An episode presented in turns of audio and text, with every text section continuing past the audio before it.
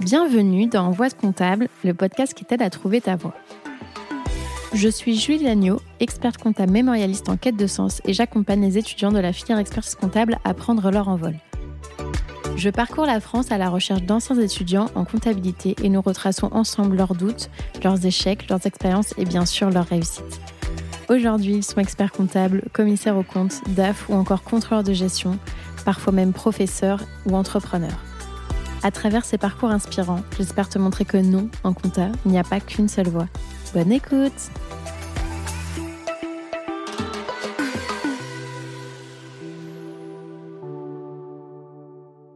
Ce podcast est rendu possible par la maison d'édition Vuibert qui t'accompagne dans la préparation des épreuves de DCG. Étudiant dans une école, en formation initiale ou en alternance, ou encore en candidat libre, Vuibert est la maison d'édition qu'il te faut.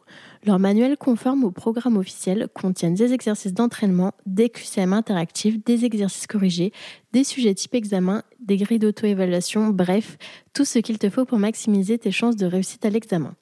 Ils ont même créé un site internet spécialement dédié aux étudiants de DCG qui contient des sujets et corrigés supplémentaires pour t'entraîner, mais aussi les actualités de l'expertise comptable et même des vidéos avec les experts du Lab 50, l'observatoire de la profession d'expert comptable et de commissaire aux comptes.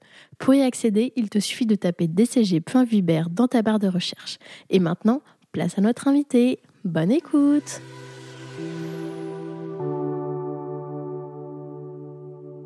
Salut Jordan. Salut Julie. Je suis super contente euh, d'être avec toi aujourd'hui. Alors, il faut savoir que Jordan, on se connaît depuis un petit moment, je pense, depuis 2-3 ans, je pense. Ouais, c'est ça. Il a commencé à dater. 2019, hein. je crois. Et je voulais l'interviewer depuis un petit moment, mais euh, on attendait euh, qu'il finisse euh, un projet. Bon, on, en parlera un peu plus tout à l'heure.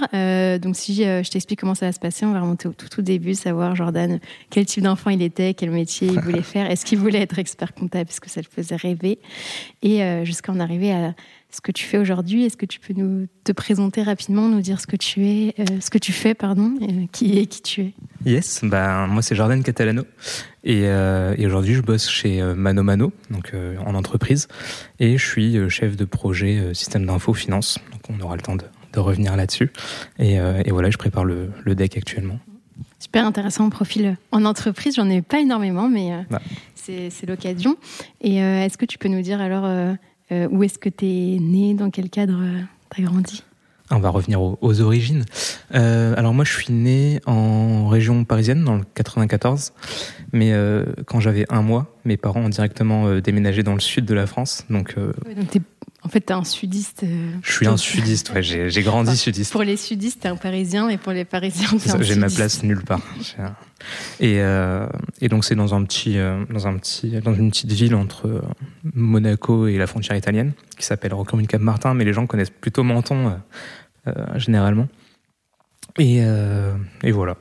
Et tes parents, ils faisaient quoi comme métier? Alors mes parents, euh, ils ont fait pas mal de métiers différents. Je crois que mon, mon père a une formation de, de pâtissier. Donc euh, il était dans la pâtisserie, mais quand il est descendu, enfin quand ils sont descendus dans le sud, euh, ils ont un peu tout recommencé de zéro. Je, suis un grand fan de mes parents. ils ont été hyper courageux. Et au fil des années, mon père a repris un stand de fruits et légumes sur le marché à Monaco. Et ma mère bossait avec lui donc ils étaient, enfin, ils étaient à leur compte du coup Ils étaient euh, au début, il était simple euh, employé, euh, et ensuite la personne qui l'employait est partie à la retraite, donc il a repris le stand à hmm. Monaco. Ok, super intéressant. Et est-ce que tu te rappelles ou est-ce qu'on t'a raconté quel type d'enfant t'étais? Est-ce que t'étais plutôt sage, timide? Est-ce que t'étais Alors, plutôt ça va dépendre des, des, périodes de l'enfance. je crois qu'on m'a dit qu'en tant que, tant que bébé, j'étais plutôt calme. Je, je, faisais mes nuits, etc. Et euh, mais après, je, dans mon enfant, je pense que jusqu'à l'adolescence, j'étais un vrai démon. Euh, à l'école, ça allait encore, mais euh, je crois que j'étais plutôt insupportable en famille et, avec mes potes. Ouais. Plutôt hyperactif ou, ou très, je sais pas, que tu, tu faisais des, des, blagues ou des bêtises? Plutôt hyperactif, capricieux, un, enfant horrible. J'aurais pas aimé être mes parents. Quel courage encore une fois. et au niveau des notes, où est-ce que tu te situais? Euh, au niveau des notes, alors en primaire, j'étais plutôt euh, bon élève. Euh, je suis tombé dans la lecture très tôt avec Harry Potter. C'est un grand fan aussi. Grand fan aussi. Et ça m'a plutôt facilité les choses d'apprendre à lire très tôt. Donc primaire, ça allait. Puis après, collège, ça a été un peu le début de la décadence. Et, et lycée, c'était vraiment le. J'ai touché le fond, je pense. Et est-ce que tu avais des idées de métier que tu voulais faire ou pas du tout? J'avais des, des idées. Je crois que j'ai voulu faire. Quand j'étais en primaire, je crois que j'ai voulu faire architecte. Euh, après, il y a la série euh, Prison Break qui est passée à la télé. Je sais pas si ça te parle. Et le protagoniste, euh, il était ingénieur en génie civil. Je me suis dit, le nom est trop stylé, ça va être un truc de ouf. Et donc, je voulais faire ça. Alors, je C'était toujours un peu dans le domaine du bâtiment. Ouais, ouais c'est rigolo. Construction. Et, et ouais, non, si, je pense que c'était ce, ce, genre de choses, mais c'était plus des, des rêves lointains que, que, des, vrais, que des vraies ambitions. Et qu'est-ce que tu as fait comme filière euh, au lycée, du coup? Parce que tu disais que tu n'avais pas forcément des très bons résultats et en même temps, tu savais pas trop quoi faire. Ouais. Et eh ben, et eh ben justement, au lycée, en seconde, on nous a demandé euh, bah, ce qu'on voulait faire, donc conseiller, conseiller d'orientation. Et moi, à ce moment-là, ma lubie, c'était je voulais faire ingénieur son et lumière. Sortait de nulle part. Tu avais gardé le côté ingénieur, mais tu avais ouais, c'est ça. c'est ça. En fait, j'ai un oncle qui est, qui est là-dedans et je trouvais ça super. Euh, c'était dans, dans le spectacle, tu vois des stars, etc. Ça, ça me, ça me chauffait trop. Et, euh, et en fait, c'est pas un truc que tu fais comme ça. Il faut faire quand même, euh, il faut être, avoir un petit côté scientifique parce que tu manipules des machines. Et, et en seconde, au moment de, de choisir bah, ma, comment dire, mon option en, en, première, moi j'avais demandé S. Et mes résultats étaient juste passables. Et en fait, on m'a refusé S et on m'a dit tu peux aller où tu veux sauf en S. Et là, j'ai eu un espèce de mouvement de révolte, tu vois, vraiment euh, le petit con que j'étais, quoi. J'ai dit, bah écoutez, vous, voulez, vous me voulez pas en S, bah je vais ni aller en ES, je vais ni aller en L, je vais aller en STG. Euh, en mode, parce qu'on nous vendait ça à l'époque comme euh, les S, c'est l'élite, et STG, c'est vraiment euh, poubelle, etc. Oui, parce que souvent, alors qu'en soi, c'est pas le cas, mais je pense que, enfin, comment dire, Genre, ça devrait pas être le cas, mais souvent c'est la filière un peu où genre les personnes euh, où on estime qu'ils n'ont pas les bons résultats, on les met là-dedans, alors qu'en soi il y a vraiment des personnes bah, qui peuvent être intéressés par tout ce qui est sciences de, de gestion et ça veut, enfin c'est pas moins bien. En plus, ça peut mener par exemple à être expert comptable qui est pas un sous-métier, tu vois. Mais c'est un peu des jugements de valeur. Euh. Ouais, exactement. C'est un peu triste, mais nous on, on nous, l'avait vraiment vendu comme ça, c'est-à-dire qu'il y a des profs qui nous disaient bah, si vous si vous allez en STG, vous êtes perdu, quoi. Et moi, dans ce mouvement de révolte, j'ai dit bon, ok, bah, STG, pas de souci. Mais d'un côté, je voyais aussi le côté euh, gestion. Et comme je savais pas trop quoi faire au final, je me suis dit si je suis perdu, je saurais au moins gérer une boîte et je saurais me débrouiller. C'était vraiment euh, la, perspective. Là. C'est vrai qu'il y a plein de matières. Enfin, tu apprends vraiment le fonctionnement d'une entreprise, alors que quand tu es au lycée, enfin, tu tu connais pas du tout, tu sais pas comment ça fonctionne quoi. Ouais, c'est ça, c'est hyper généraliste et, et pareil, c'est des matières que je connaissais pas du tout, l'économie, le management, le droit, le droit, c'est et ça ça m'attirait vachement de découvrir des, des nouvelles choses. C'était c'était ça. Et là, justement, tu découvres ces nouvelles matières. Est-ce que ça te plaît ou pas euh, Je sais plus si ça me plaît ou pas, mais je sais que j'ai plutôt des, facilités. Euh, donc, euh, je suis dans un espèce de, confort et, je, reste un peu sur ces acquis-là. Je fais pas grand-chose, vraiment. Euh, je, je me tue pas à la tâche. Euh, ces deux ans de ma vie, euh, première STG et terminale STG, j'avais une spécialité CFE d'ailleurs, compta et finance des entreprises. Euh, je pense que c'est des trous dans ma scolarité et ça, me suivra même un peu plus tard hein, parce que mon niveau dans certaines matières qu'on a récupérées en DCG, DSCG était plutôt catastrophique. Mais, j'ai passé de très bonnes années. On a beaucoup rigolé avec mes potes. Mais ouais, d'un point de vue scolaire, je, je me rappelle pas trop avoir avoir fait, quelques, avoir fait des coups d'éclat.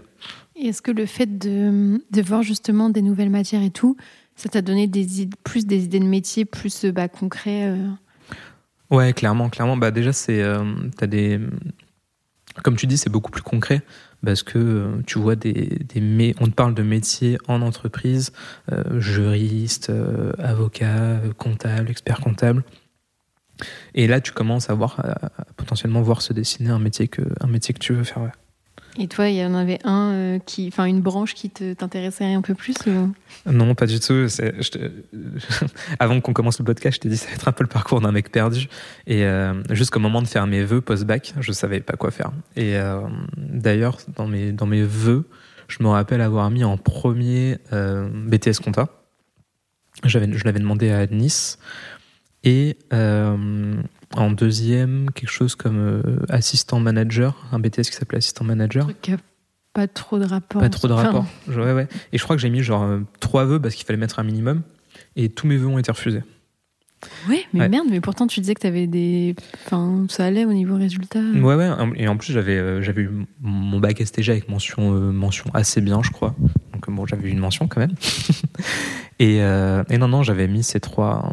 Après, je, je, je, crois me rappeler que à Nice, ils étaient plutôt assez exigeants en termes de. Mmh. Du coup, ils prenaient que, enfin, genre mention bien ou plus. ouais, c'est ça. Et puis, je, pense qu'ils devaient respecter un certain quota, donc ils prenaient sûrement les meilleurs des STG, mais aussi quelques S. Ouais, moi j'avais ça aussi dans mon, enfin, quand j'étais en DCG.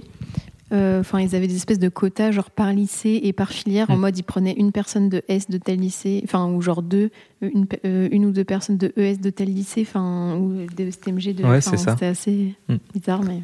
Exactement. Du coup, elle refusait de partout. Bah, qu'est-ce que tu as fait alors?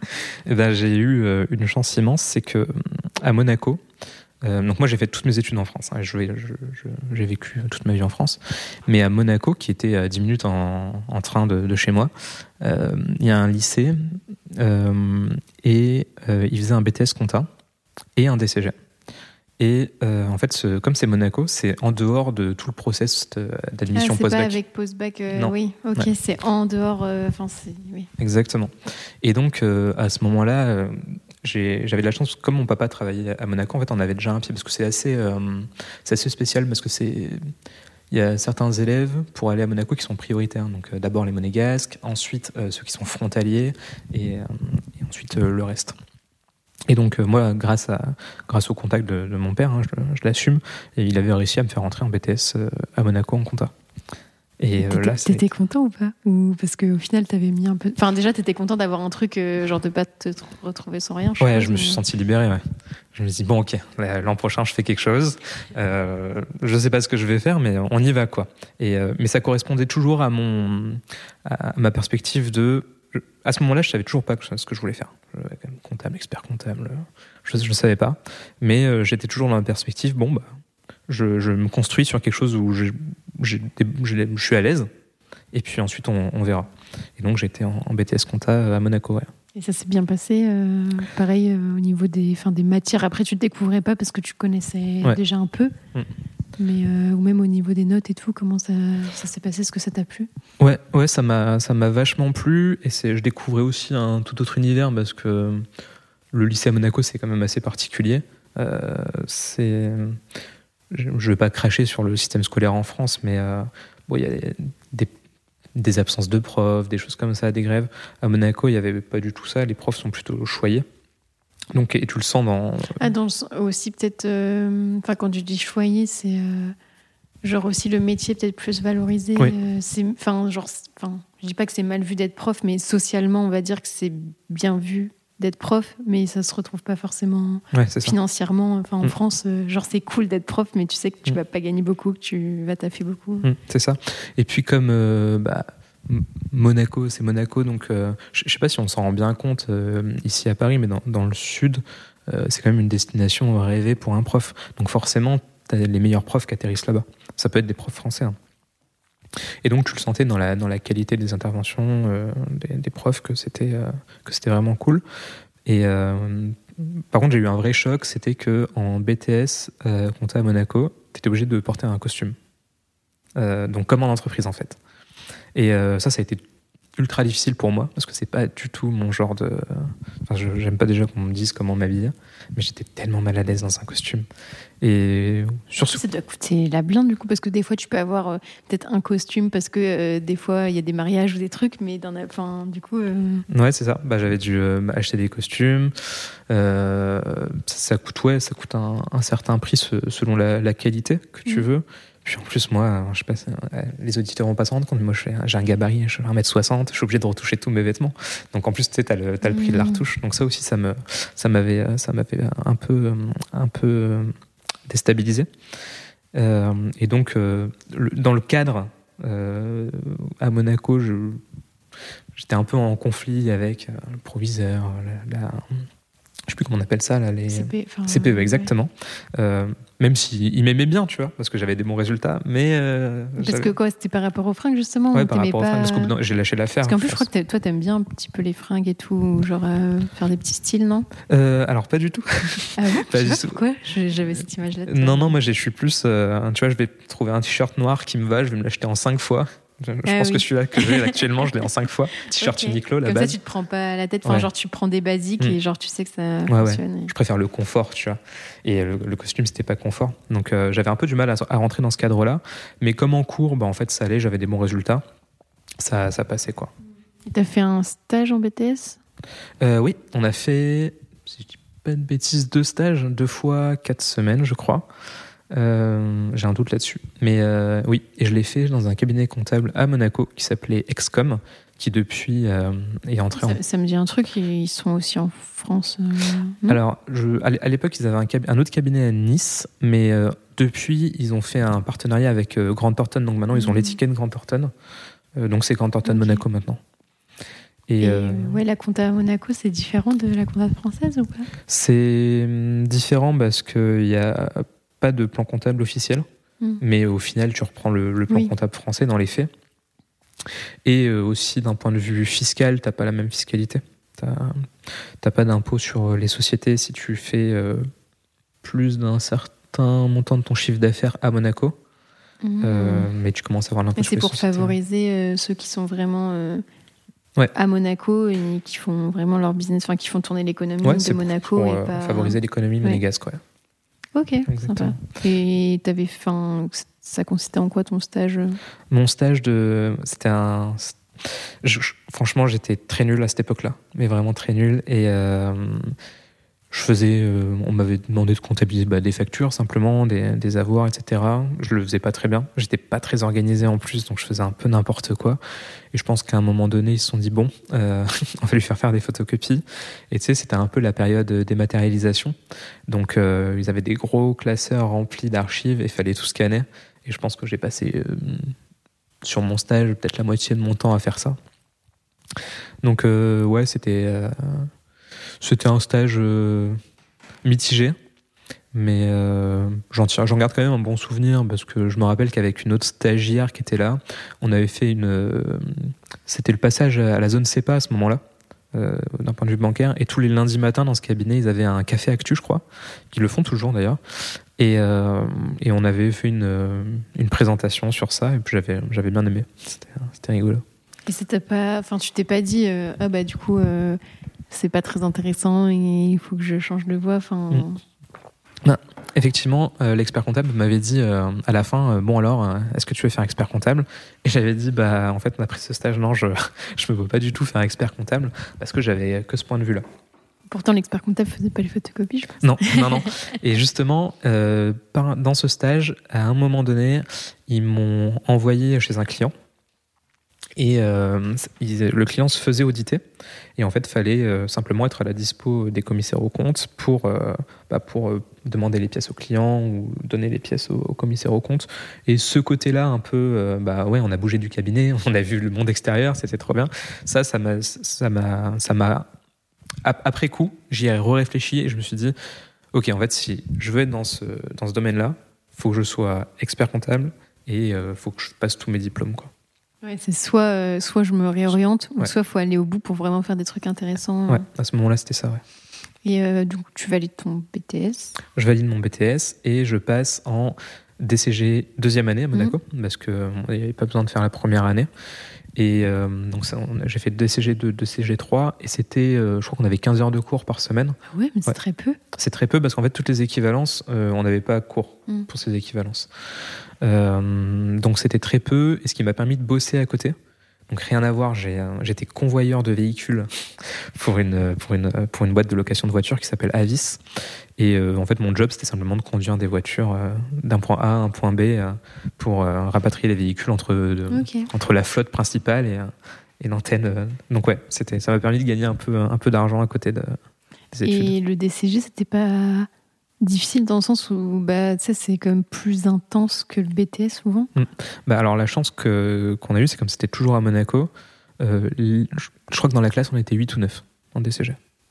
Donc forcément, déjà, tu es, beaucoup plus impliqué dans le cours, etc. Et je pense que ça a été à ce moment-là le déclic que j'ai eu. C'est que jusqu'au BTS, j'étais un peu en dilettante, dans ma, à me reposer sur mes acquis. Et en DCG, j'ai compris aussi l'exigence du diplôme que c'était. Et je pense que ouais, j'ai franchi un cap et là, je me suis mis à bosser comme un dingue. Donc, quand j'étais pas à, bosser pour, pour Avis, bah, je passais ma journée à la bibliothèque du, du lycée et et je t'ai fait mes épreuves. Quoi. Et euh, du coup, tu valides ton DCG avec une, Du coup, une bonne moyenne? Ouais, une bonne moyenne. Alors, je me rappelle pas du tout de la moyenne, euh, mais je, valide mon DCG et euh, je, je, passe en DCG, enfin, je suis accepté en DCG à Nice. Donc, petite, petite victoire après des années parce qu'il m'avait refusé en BTS. il m'avait refusé en BTS. Ah, c'était la même école Ouais, c'était la même école. Et, donc, j'étais hyper content d'arriver en, en DSCG là-bas. Tu fais en alternance ou en Oui, en alternance. Euh, en alternance. En DCG d'ailleurs, j'avais fait mon stage euh, chez KPMG à Monaco. Et, euh, c'était très cool. Et là, j'ai vraiment découvert. Déjà, je comprenais un peu plus de choses à ce que je faisais. Je pense que ça a aidé. Et puis, je suis tombé sur des gens qui étaient vraiment, vraiment, vraiment très, très forts dans leur domaine. Et j'ai appris vachement de choses. Et donc, je me suis dit, bon, ok, Là, je suis un peu plus certain de ce que je veux faire, donc on va continuer là-dedans. Et euh, j'ai fait mon, alternance, du coup, euh, toujours chez KPMG à Monaco pendant deux ans. Ah, toujours à Enfin, tu avais ton école à Nice et, à KPMG Monaco, dans l'équipe dans laquelle tu avais fait ton stage. Euh, Exactement. tu faisais quoi Expertise comptable, audit? À KPMG Monaco, je faisais de l'expertise comptable exclusivement. J'avais beaucoup de sociétés immobilières, sociétés civiles immobilières. Et euh, d'ailleurs, ils avaient constitué un petit pôle. Euh, ils avaient recruté quelqu'un qui venait justement de Paris pour faire ça. Et euh, on était à deux là-dessus, donc lui et moi. Et c'était hyper intéressant. Et, c'est cette personne, il s'appelle Bastien, et il fait partie des gens qui m'ont qui m'ont aussi mm, poussé à, venir à Paris. Parce que quand il me racontait je sentais que ça avait vraiment servi de, de Parce que lui, il venait de Paris, ouais. ça, et du coup, il te disait, va à Paris, tu verras, il y a plein de choses. C'est ça. Et euh, en plus, dans, dans, dans, le sud, là où j'étais, euh, quand j'étais encore en DCG, je crois, je voyais pas vraiment ce qui se passait ailleurs. C'est-à-dire, j'étais vraiment euh, focus sur bah, le, sud. Et puis voilà, je j'imagine même pas tous les métiers qu'il pouvait y avoir autour de, autour de la compta. J'aurais, aimé qu'il y ait un podcast comme le tien à l'époque, tu vois. Mais je savais pas du tout. Et, et ouais, il y a eu plusieurs déclics. Par exemple, juste avant de faire ma rentrée en DSCG, grâce au, lycée à Monaco d'ailleurs, j'ai pu partir euh, un mois euh, à Brighton en Angleterre pour euh, vraiment en immersion pour apprendre la langue l'anglais. Et j'ai bossé dans une boîte qui faisait il, faisait de la gestion de flotte de véhicules pour des pour d'autres boîtes. Et donc j'étais dans leurs équipes. Et donc j'ai travaillé un mois là-bas. Et, et, donc ils avaient un comptable anglais. Donc j'avais discuté avec lui. Et, je trouvais ça hyper drôle. Et, euh, et puis ouais, ça m'a ça, m'a permis aussi de m'ouvrir l'esprit, cette expérience-là. Et donc, euh, quand je suis revenu, euh, donc ça c'était pendant mon... C'était peut-être entre le DCG C'était entre le DCG et le DSCG. Et quand je suis revenu, je me suis dit, bon, je vais pas rester toute ma vie en fait dans le sud, il va falloir que je bouge à un moment chose, donné. Si il y a plein d'autres trucs à voir. ouais. ouais. carrément. Et donc, tu as quand même fait ton DSCG dans le sud? J'ai quand même fait mon DSCG dans le sud. Au bout d'un an, je leur ai dit, bon, le, enfin, je signerai pas chez, chez vous. Je vais, je vais, je vais essayer d'aller à Paris, de monter à Paris. Pour ta deuxième année de DSCG ou pour ton Non, non, euh, pour, après, je leur avais dit après mon alternance. Donc en fait, un an à l'avance, ils savaient que j'allais pas ah oui, ok. Ah oui, tu les as prévenus. Euh. Ah, j'ai été plutôt. Et tu voulais pas euh, rester comme chez KPMG, mais aller à Paris? Si, j'ai essayé. J'ai essayé. Donc, donc j'ai eu mon DSCG. Et euh, très bonne note parce que j'avais j'avais vraiment vraiment travaillé comme un dingue. Euh, en fait, plus c'est difficile, plus plus tu, c'est clair. arrives. Ceux qui me disent euh, t'es un génie, tu vois, je suis en mode ouais en fait vous savez pas parce que je suis pas du tout un génie. Non, j'ai dû bosser tous les samedis, j'étais à la bibliothèque, tous les soirs je faisais mes fiches. Enfin c'était pendant deux ans, les deux ans de SCG, je pense que j'ai pas eu de vie sociale. Et ceux qui étaient dans ma classe à ce moment-là, ils peuvent en témoigner. Enfin, je pense que j'ai commencé à parler avec eux à la fin de la deuxième année, quoi. Mais en fait, tu avais pris conscience que c'était vraiment plus hard le niveau et en plus, vu que tu as fait un job à côté et tout. Euh. Ouais, non, clairement. Et euh, je voulais absolument l'avoir et, euh, et, je voulais pas l'avoir à moitié, donc j'avais vraiment taffé comme un dingue. Et, et, ça a été un peu la douche froide parce que je l'ai eu avec une très, une très bonne note. Et j'avais demandé à KPMG de Monaco de me mettre en lien avec KPMG Paris. Et je voulais faire de l'audit grand compte. Donc, grand compte, c'est à partir de quelle taille déjà? Mais c'est vraiment genre des boîtes C'est vraiment des très, gros, très grosses genre en mode, en fait, tu fais de l'audit quasiment. Enfin, en fait, ton rôle, c'est auditer telle société, quoi. Genre, tu l'audites toute l'année, non? Ouais, c'est ça, t'es quasiment. Euh... Voire même, ça se trouve, tu fais qu'une une partie des. Enfin, une classe de compte. Euh. Ouais, c'est ça. Mais après, je peux même pas te dire parce que finalement. Ah oui, t'as pas été. c'est ça qui a été la douche froide. Des, des boîtes énormes, genre euh, Total ou des trucs ouais, comme ça. Ouais, c'est ça, exactement. Et euh, du coup, je, je, suis, je, suis, mis en relation avec le service RH de KPMG Paris. Et donc, je leur dis, voilà, je voudrais faire de l'audit grand compte et tout. Et ils me disent, en fait, vous avez fait qu'un DSCG. Je dis, euh, bah oui, mais c'est encore. un DSCG, c'est déjà pas mal. Et donc, moi, je sortais de là, j'étais trop content.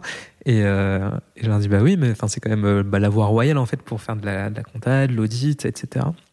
Et ils disent, ouais, mais nous, en fait, en, audit grand compte, on prend que, euh, que des écoles d'ingé, des écoles de commerce. Et c'est ouf, ça, parce mm. que, genre, moi, enfin. avais écouté le podcast de Samy parce qu'on se connaît tous les trois avec, avec Samy. Et justement, je crois qu'on disait dedans, moi, je trouvais ouf qu'attends, il y a des gens Genre, ils ont fait école d'ingé, école de co. Ils sont en train d'auditer des grands comptes alors qu'ils inversent des bicrédits et tout. Enfin, c'est lunaire. Genre, euh. Ouais. Mais je l'ai compris plus tard, le pourquoi du comment. C'est parce que c'est des très bons commerciaux et qui savent parler, en fait. Et euh, en DSCG, on t'apprend pas ça. On t'apprend pas. Euh, moi, je suis sorti... enfin, les soft skills, quoi. En gros, t'as les hard skills, mais t'as mm. pas je suis sorti du DSCG, euh, ultra timide et tout. Des gens qui sortaient de master, qui ont fait des écoles de co, des écoles d'ingé, euh, ils sont hyper doués à. Mm. Mais ils font tout le temps des soirées, tout le temps. Entre autres. C'est quelque chose qui m'a beaucoup manqué aussi en DCG, DSCG, parce que tout se passait dans un lycée. Mm. Et tu sais, t'avais pas cette ambiance. Euh, Fac un peu. BDE, ouais, des trucs comme ça. Donc ça aussi, ça m'avait pas mal manqué. C'est pour ça que j'avais rejoint l'annexe à l'époque d'ailleurs. Tu peux nous parler de l'annexe, euh, nous dire ce que c'est? Ouais.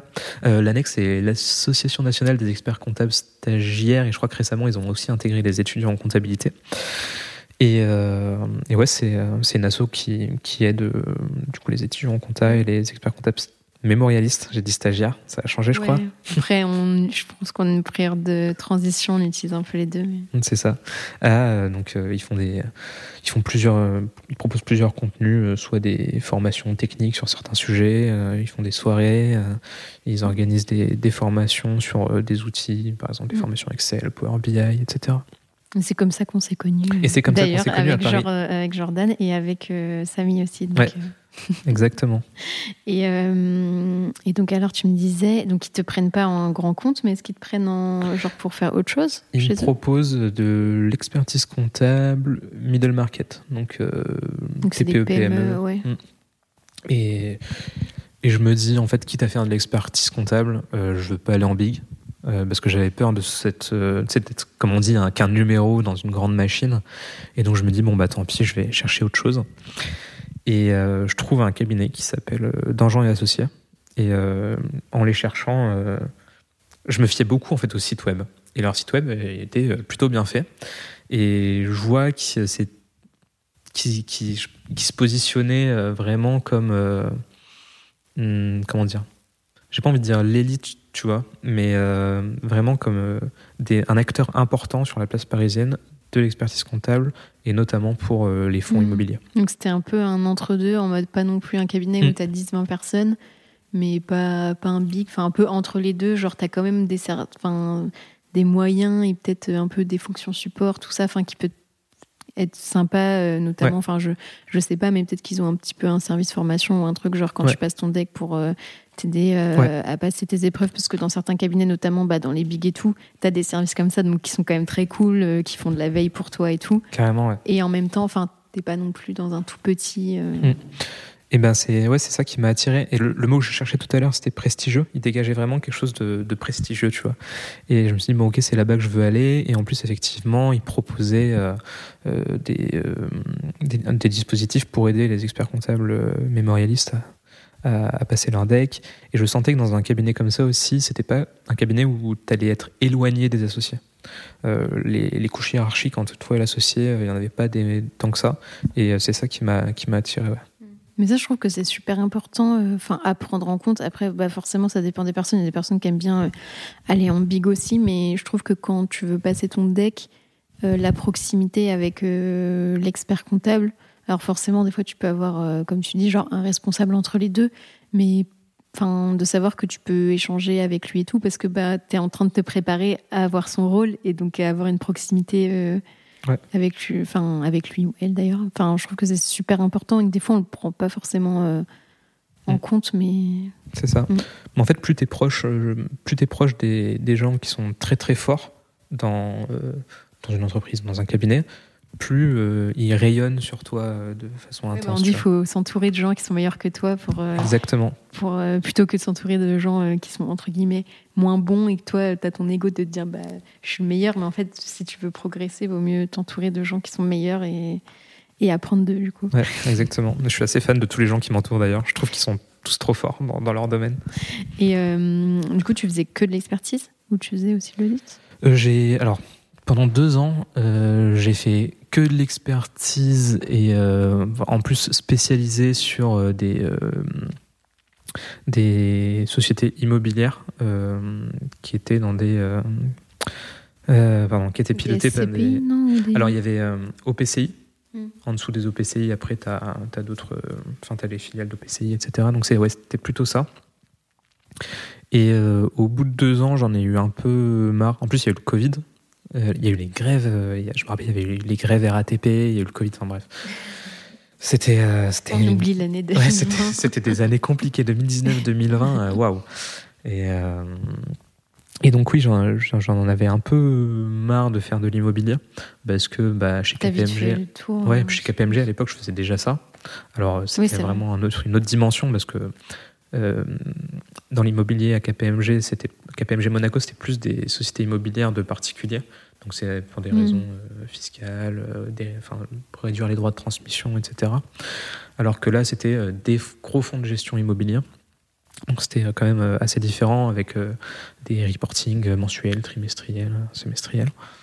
Donc, donc voilà, et puis oui, ils ont, pendant le Covid, ils ont diffusé une offre interne, parce qu'on a, on avait un réseau social d'entreprise euh, chez, euh, chez Dangean, et euh, ils ont diffusé une offre pour aller bosser euh, dans, plutôt sur la partie énergie, donc, parce qu'ils ont aussi un pôle, un pôle énergie, et c'était chez euh, Engie. Donc en fait, c'était ils avaient en client Ouais. ou une filiale ou et là, en fait ils cherchaient quelqu'un à placer, enfin genre en management de transition, un truc comme ça. ou- Exactement. Ouais. Euh, alors, management de transition, euh, oui, mais bon, ça faisait hyper longtemps que, que Dangean était euh, implanté chez, euh, chez parce que je crois que là, ça faisait euh, 10 ou 15 ans qu'on avait des missions pour eux déjà. Et là, c'était quelqu'un de chez Dangean qui, était, qui avait mon niveau, je crois, qui était chez Engie depuis déjà deux ans, et lui, il voulait faire le parcours inverse, c'est-à-dire qu'il voulait revenir au cabinet. Et, euh, Vous et- avez échangé Ouais, du coup donc on a échangé. Donc j'ai pris son, son périmètre, il a pris le mien au cabinet et on a échangé comme ça. Et puis euh, pendant un an, euh, j'étais chez euh, chez Engine, donc euh, à la défense, et euh, c'était une mission de management de transition dans le sens où il venait de passer sur SAP. Euh, il venait de passer sur SAP et donc euh, il y avait euh, encore euh, du, du travail à faire pour optimiser les processus et automatiser certaines Mhm. choses quoi. Et ça a été une partie de mon taf là-bas. Ouais.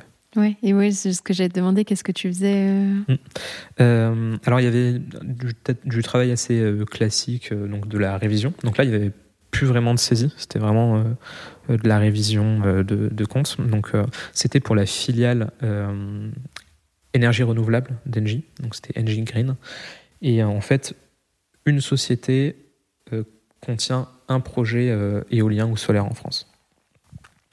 Et donc, euh, il y avait, euh, je crois, euh, 600 ou 700 sociétés, quelque chose comme ça. Donc, toutes n'avaient pas de projet encore. Donc, elles avaient certains, euh, certains, euh, certains cycles.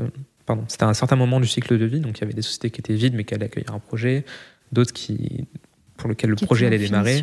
Et d'autres, euh, ouais, où le projet était déjà lancé. dissoudre. euh, Ouais. Ah ouais, c'est énorme quoi, c'est Ouais. la chaîne. euh, C'est ça.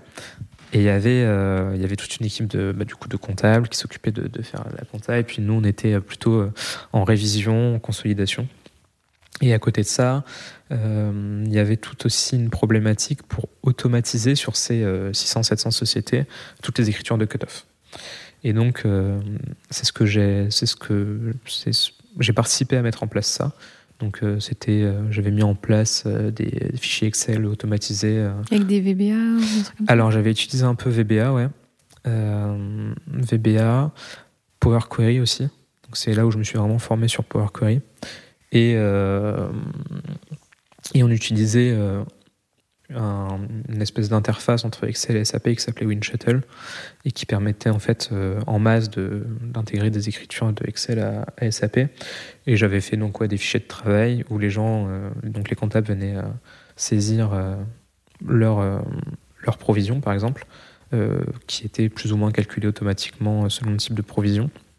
Et ensuite on balançait ça à chaque, chaque fin de mois dans, dans SAP. Et là, à ce moment-là, t'étais quoi? T'étais en deuxième année ou troisième année de deck Alors à ce moment-là, euh, j'étais 2020, 2021, je crois que j'étais ouais en deuxième année de deck. Mm. Est-ce que tu t'es dit que ça pouvait faire un sujet, ça, de, de mémoire? Alors euh, je me suis pas dit ça, j'ai fait un rapport de stage là-dessus. Mm. Donc euh, ouais, ça m'a quand même euh, servi. Et euh, non, non, je je me voyais pas faire un sujet de mémoire entier là-dessus. Mais je réfléchissais, je réfléchissais déjà pas mal à mon sujet de mémoire à, à ce moment-là. Et t'avais euh, des idées? Ouais, Ou- ouais j'avais pas mal d'idées. euh, ça- Je me suis demandé si j'allais pas le faire sur bah, les sociétés immobilières, comme j'en avais fait plein. Euh, je me suis demandé si j'allais pas le faire sur euh, du management de transition, euh, comme on avait fait chez, chez Engie, mais je me sentais pas hyper légitime à le faire parce que j'intervenais que sur un petit morceau d'un petit morceau. Donc ouais, non, pareil, j'étais encore un peu perdu. J'avais des idées, mais donc voilà, je testais avec les rapports de stage en fait. Je- J'en faisais un euh, pour, euh, pour tester si ça pouvait être un sujet de mémoire, mais euh, au final, j'ai complètement. Enfin, les sujets de mémoire, enfin, on en reparlera après, mais les sujets de mémoire que j'ai présentés, parce que j'en ai présenté plusieurs aussi. Et ben, Peut-être qu'il y en a je- dont j'ai pas connaissance. Ouais, je te dirais. Mais euh, ouais, je- à ce moment-là, j'y réfléchissais, mais je l'avais pas, mon sujet de mémoire. Et euh, t'es resté un an chez Engie. Euh, Oui. Est-ce que ensuite t'as quitté Dangean ou t'es revenu euh, enfin, Mm. dans la partie plus classique euh Yes. Euh, donc au bout d'un an, j'ai quitté effectivement la mission NJ et j'ai aussi quitté Dangean parce que je voulais revenir un peu à la source de ce que je voulais à la base. Donc euh, plutôt euh, parce que à la toute base c'était euh, je veux avoir les clés pour gérer ma propre boîte si jamais. Et là, en fait, en étant dans des très très grosses boîtes, j'étais euh, bah, totalement éloigné des problématiques. euh, tu vois, j'avais des potes qui commençaient à monter des boîtes et qui me Mm. disaient bah, Jordan, euh, qu'est-ce qu'il faut que je fasse? Je monte une SARL, une SAS, je me lance en micro-entrepreneur. Qui- Muet à cette question-là, je savais pas quoi répondre, j'en savais Alors rien que, du tout. entre guillemets, ça fait partie des questions basiques Ouais. qu'on Ouais, peut poser à. Bah, tu vas être expert comptable et tu sais pas répondre à ça. Exactement. Et à côté de ça, moi j'ai mon, bah, du coup, mon papa qui donc il avait quitté le, le marché à Monaco il a pris vraiment une, une boutique en France. Et euh, pareil, les mêmes questions sont arrivées de mon père et je savais pas lui répondre et c'est encore plus honteux parce que Mais T'as fait des études Ouais. là-dedans. euh. de- depuis que j'avais mon BTS, il disait à tout le monde que j'étais expert comptable, tu vois. C'est bien une des seules personnes en France qui appelle un expert comptable un expert comptable d'ailleurs. Et pas un comptable. Mais euh, ouais, donc je savais pas répondre à ce genre de questions.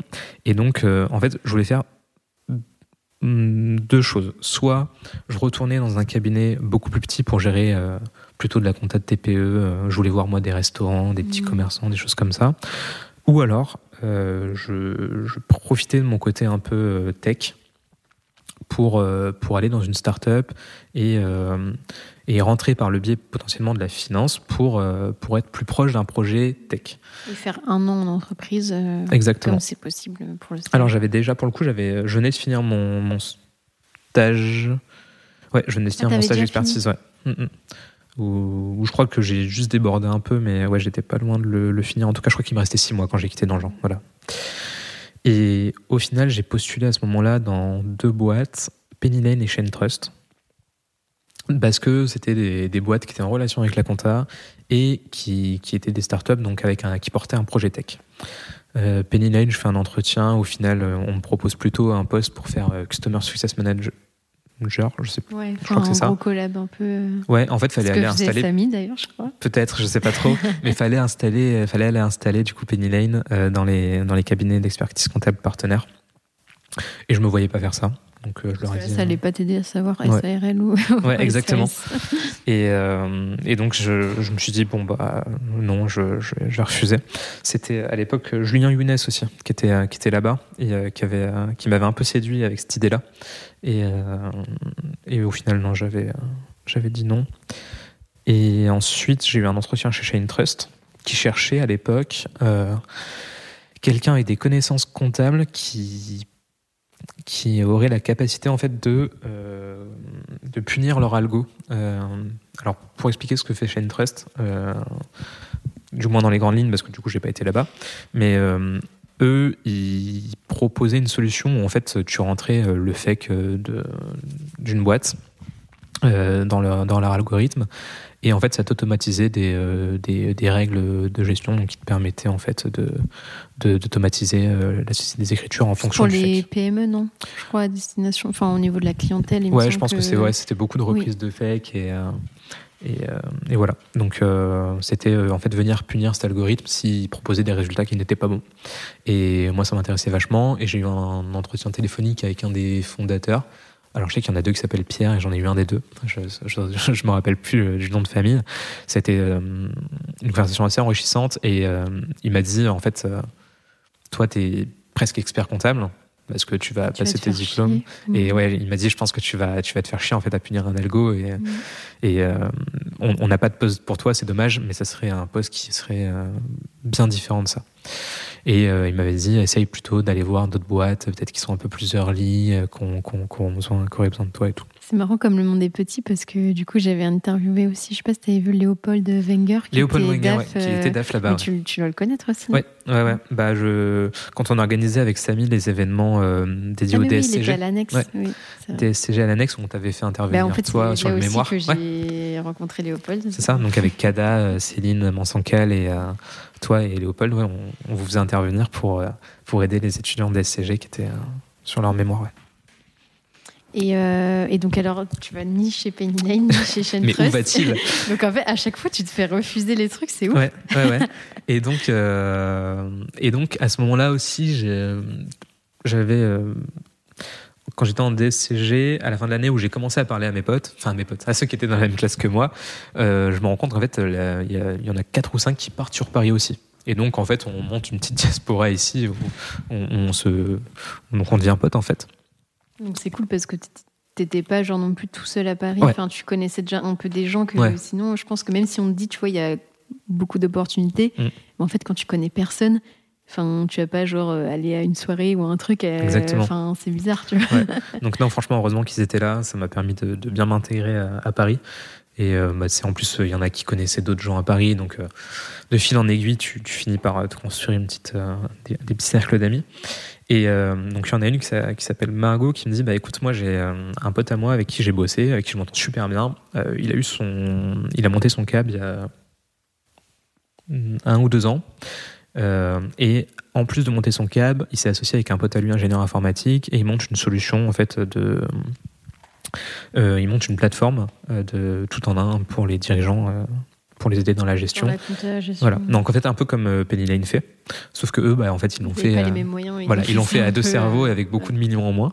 Mais euh, leur, la, enfin, la solution qu'ils avaient, le projet qu'ils avaient, tenait tout à fait la route. Euh, ils l'utilisaient déjà pour pour leurs propres pour leurs propres clients. D'abord, enfin pour eux, mm. leurs besoins internes parce qu'ils n'avaient pas trouvé de logiciel qui correspondait. Du coup, ils se sont dit bah en fait ça n'existe pas, on va le faire et après bah pourquoi pas. Exactement. Et, et, ça, et, ça, fonctionne ça fonctionne hyper bien. Et, et donc moi je me sens de rejoindre le projet. Et le euh, côté, enfin, t'es quand même dans un cabinet expert comptable avec euh, des gens qui sont quand même assez jeunes et en même temps t'as le côté tech. Euh. Ouais, exactement. Bah à cette époque-là, je crois que donc c'est Antoine qui s'appelle. Le cabinet s'appelle Alvision. Et, et je crois qu'il avait, à cette époque-là, je, dis une bêtise, désolé Antoine si tu m'entends, mais je crois qu'il avait 30, 30 ou 31 ans, donc hyper jeune. Et on était quatre comptables, euh, dont lui, donc un expert comptable et trois comptables. Et à côté, il y avait. Euh... vraiment tout. tout. Tu ah, c'était passé de NJ à. Ah, c'était minuscule. minuscule. Et euh, à côté, dans le même bureau, en fait, on avait euh, l'ingénieur informatique Johan, qui s'était associé, donc qui développait la solution, et deux, autres, trois, deux ou trois personnes qui étaient aussi destinées à travailler sur l'outil, donc à faire l'UX design, à aider à mm. coder la, la plateforme, etc. Et donc j'appelle Antoine je lui dis voilà, je cherche, etc. Et lui, il me disait qu'à ce, moment-là, il cherchait pas trop, mais bon, peut-être que ça pouvait fitter. Et en vrai, j'ai eu un vrai coup de foudre professionnel, tu vois. Et, euh, j'ai vraiment kiffé sa, façon d'aborder le métier. Euh, et donc, euh, je me suis dit que j'allais le rejoindre. Et non seulement ça m'a permis de, bah, de faire ce que je voulais faire, donc pouvoir répondre à quelqu'un qui me disait oh, SARL ou SAS, et, et, aussi en plus de participer un peu à la, à la construction de l'outil, au développement de l'outil, donc en, en traduisant, en collectant certains besoins et en les donnant. Euh... Ouais, tu faisais un peu le lien entre, euh, entre le. Parce que le. Le, le métier. Le, développeur, ouais. euh, il connaît pas forcément bah, la compta. Ouais. Et toi, tu connais bah, la compta et en même temps, tu as une appétence tech. Donc, un ouais. peu, tu connais un peu les deux langages, tu peux traduire. Euh. Ouais, exactement. Et, euh, et du coup, bah, j'avais beaucoup, j'ai beaucoup aimé cette expérience et mmh. j'étais trop bien là-bas. J'étais trop bien là-bas. Et tu cherchais euh, un sujet de mémoire à ce moment-là? Parce que si tu avais fini ton stage. Euh... Ouais, exactement. Et, euh, et c'est euh, quand j'étais chez, chez Alvision, d'ailleurs, j'ai commencé à. où j'ai envoyé ma première notice. et le sujet, c'était. Comment, parce qu'on parlait beaucoup de la, enfin on parle beaucoup de la data dans les cabinets. On en parle toujours. Ouais, c'est ça. Et, et le sujet c'était comment acculturer les petits cabinets euh, à la data. Je me souviens, tu avais fait euh, un sondage et tout sur ouais. LinkedIn et tu avais publié les résultats. Ouais, ouais. En plus, je marquais, j'étais vraiment un sauvage. J'avais publié un sondage donc pour mon pour mon mémoire et j'avais marqué des gens, euh, j'avais tagué des gens totalement, enfin pas au hasard, mais je savais qu'ils avaient une petite influence, tu vois, dans le monde de la data et de l'expertise comptable. Je crois que je t'avais mis toi, j'avais mis. Euh, euh, John Tett. Ouais, John Levy, ouais, exactement. Oui. et d'autres gens qui qui qui pouvaient relayer mon sondage et j'avais eu pas mal de réponses, une centaine. Hein.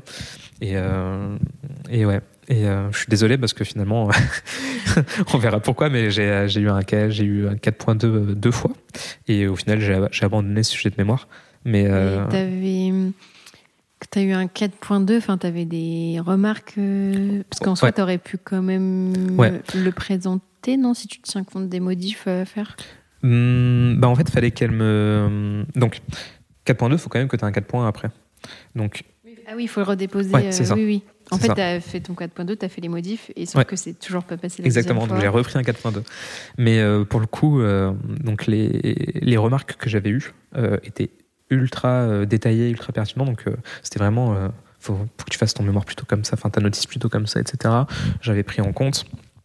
Et, et j'avais beaucoup aimé l'exercice parce qu'en plus j'avais vraiment euh, pris euh, euh, l'initiative d'aller échanger avec plein de gens autour de la data, autour des cabinets d'expertise comptable dans la data, etc. Donc j'avais rencontré vraiment des gens cool. Même peut-être que tu t'étais servi aussi de tes contacts, enfin chez Chain Trust ou Penny Lane, peut-être pour leur poser des questions. Ou... Euh, c'est vrai que j'aurais pu. je l'ai pas fait.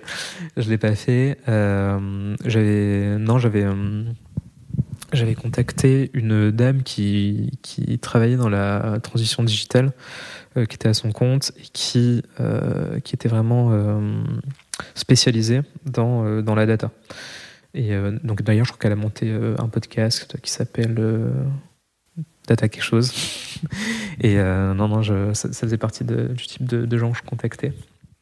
Et, donc oui, donc je repose ma notice, avec les, je prends les remarques en compte, et, et, je prends un deuxième 4.2. Et donc je me dis, bon, c'est pas grave, je vais, euh, je vais prendre en compte ces, ces modifs-là. Toujours avec la même personne Toujours avec la même personne, oui, parce qu'en fait, tu... tu gardes ton. Ouais, c'est juste, c'est si tu redéposes euh, une autre. Enfin. Ouais. Genre en mode tu repars un peu de zéro, mais comme, enfin, si tu avais pris en compte euh, les remarques, enfin, ou tu les avais peut-être pas suffisamment pris en compte ou... Je pense que je les avais pas suffisamment prises en compte. Et. Et ensuite, quand j'ai redéposé, il y avait du mieux, mais euh, je, je, sentais qu'en fait, euh, donc c'était une dame, euh, je sais même pas si je dois redire son nom, mais c'était une dame du jury, et en gros, elle me disait, je sentais qu'elle me, que si j'y allais comme ça, j'allais me casser la gueule à l'oral, tu vois. Oui. Peut-être qu'elle aimait pas trop ton sujet. Ou... Non, je pense qu'elle aimait le sujet, mais que c'était vraiment, des, des, remarques bienveillantes. Donc c'était euh, là, ta, ta, partie 3, en fait, on sait pas trop où tu veux aller. Non, en fait, c'était vraiment pour t'aider, mais en, en, fait, ça t'a permis de, mm. de quand même prendre conscience que, euh, en fait, enfin, valait mieux que tu le saches là plutôt que Exactement. Tu, tu rédiges le truc, tu ouais. passes du temps et au final, tu prends une yes. tôle.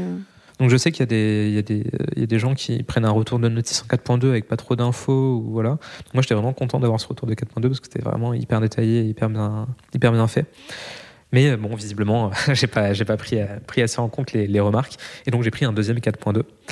Et à ce moment-là, donc, j'étais toujours chez Alvision et euh, je reçois un petit message sur LinkedIn d'un de mes anciens, enfin d'un des anciens managers de chez Dangean et Associés, qui me dit qu'il va, va rejoindre une licorne française dans la tech et qu'il est en train de monter son équipe comptable et qu'il a besoin de quelqu'un à la compta avec un profil plutôt outil projet. Et donc, première réponse, c'est non parce que euh, je suis trop bien où je suis. J'étais chez Alvision, l'équipe était hyper jeune, j'adorais le projet. il me dit Ouais, euh, t'es sûr, tu veux pas qu'on s'appelle bon, On s'appelle.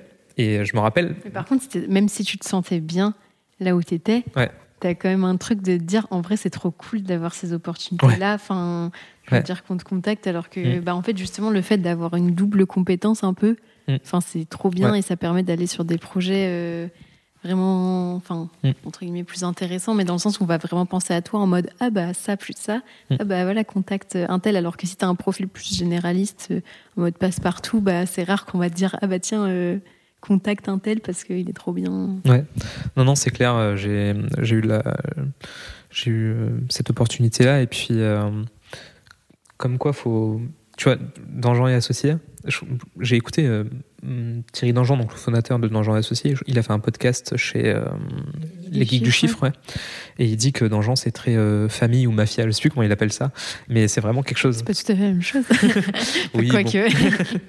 et, et c'est vraiment ça parce que aujourd'hui, dans la boîte où je suis actuellement, donc chez Mano Mano, on est trois personnes qui étaient chez Dangean avant, et t'entends toujours des parce que quand les gens parlent de chez Dangean, bah tu te retrouves, enfin, tu te retrouves toujours ailleurs. Tu vois, c'est vraiment euh, l'effet réseau. Et, euh, et ça, c'était très cool. Et, oui, comme tu dis, en fait, euh, faut, faut vraiment montrer. Moi, par exemple, j'étais très bon sur Excel. Donc, j'avais cette compétence-là et les gens le savaient. Et par exemple, euh, celui qui m'a qui m'a envoyé le message sur LinkedIn, donc euh, un ancien manager, j'avais jamais bossé avec lui, mais il savait parce que j'avais. Il avait en tête que Jordan égale. C'est ça, j'avais un, peu, une étiquette. tu vois. Jordan Excel. ouais, c'était un peu ça. Et euh, et puis et puis voilà quoi. Et, et pourquoi je te pourquoi je disais ça, c'est que du coup j'ai de fil en aiguille j'ai accepté son offre J'expliquerai le pourquoi du comment après. Et donc j'ai euh, j'ai arrêté de, de travailler sur cette notice-là parce que c'était une notice dédiée au cabinet et que finalement j'allais finir en entreprise quoi. Donc euh, je, je, me sentais plus de plus de le faire là-dessus. Et euh, et yes. Et donc dans ma dans ma transition, pourquoi j'ai changé de de, de, cabinet, pourquoi j'étais vers l'entreprise, alors que j'étais très bien où j'étais. Et que tu voulais être expert comptable, enfin, c'est ça. tu voulais revenir aussi aux problématiques un peu fondamentales. Exactement. Et ben, en fait, euh, je l'ai au téléphone, donc, il donc Bastien, je on s'appelle, etc. Donc il m'explique un peu le projet, il me dit, bon, c'est... c'est euh, on, en fait, ils ont un... Ils avaient un projet de migration d'un outil euh, qui était dédié aux achats, donc pour comptabiliser les factures en automatique. Et euh, donc, ils avaient ce projet de migration, ça faisait un peu un an qu'il traînait. Et lui, comme il allait reprendre bah, ce, périmètre-là, il avait besoin de quelqu'un pour s'en occuper. Et ma première réponse, hein, véridique, c'est euh, non, et je recommande même quelqu'un d'autre. C'est-à-dire que je lui dis, ah, mais tu te souviens, elle aussi, euh, elle était chez Dangean et Associés, maintenant elle est chez Amazon, donc en plus elle connaît, parce que Mano Mano c'est une marketplace, donc en plus elle connaît le côté. ouais, c'est ça. Donc elle, côté, elle connaît le côté marketplace, en plus elle est hyper douée sur, sur les outils, etc. Tu essayes de l'appeler. Et il me dit Ok, ok, mais euh, est-ce que, est que ça te dirait de, de, faire un entretien avec le CFO de la boîte? Je suis toujours ouvert à la discussion, donc. Euh, donc ouais, Comme quoi, des fois, enfin, faut pas forcément être un yes man non plus, mais euh, genre de, en soi, ça t'engageait pas à grand chose. T'aurais pu dire non, ça te fait toujours un contact. admettons après, enfin, je dis n'importe quoi, mais si t'avais continué ton mémoire ou quoi, bah peut-être que t'aurais pu l'interroger. Enfin, exactement. En fait, toujours se faire des contacts, enfin, pas forcément parce qu'il y a un intérêt derrière, mais juste de rencontrer des gens, des fois ça peut être sympa. Et par exemple, après, tu aurais pu, euh, je sais pas, euh, même si là il y avait déjà quelqu'un que tu connaissais, mais je sais pas, après dans l'annexe ou quoi, voir quelqu'un qui voudrait plus aller en entreprise, tu dis ah bah tiens ça tombe bien et de mettre en relation. Et en vrai c'est trop cool aussi de mettre en relation, même si toi ça te correspond pas. Bah, en fait de de, de, faire plaisir euh, à deux parties en les faisant se rencontrer, tu vois. C'est trop cool. Non, mais exactement. Et c'est exactement dans cette optique-là que j'avais dit, OK, bah, pour voir le, le CFO de Mano Mano. Puis en plus, euh, je me suis dit, enfin.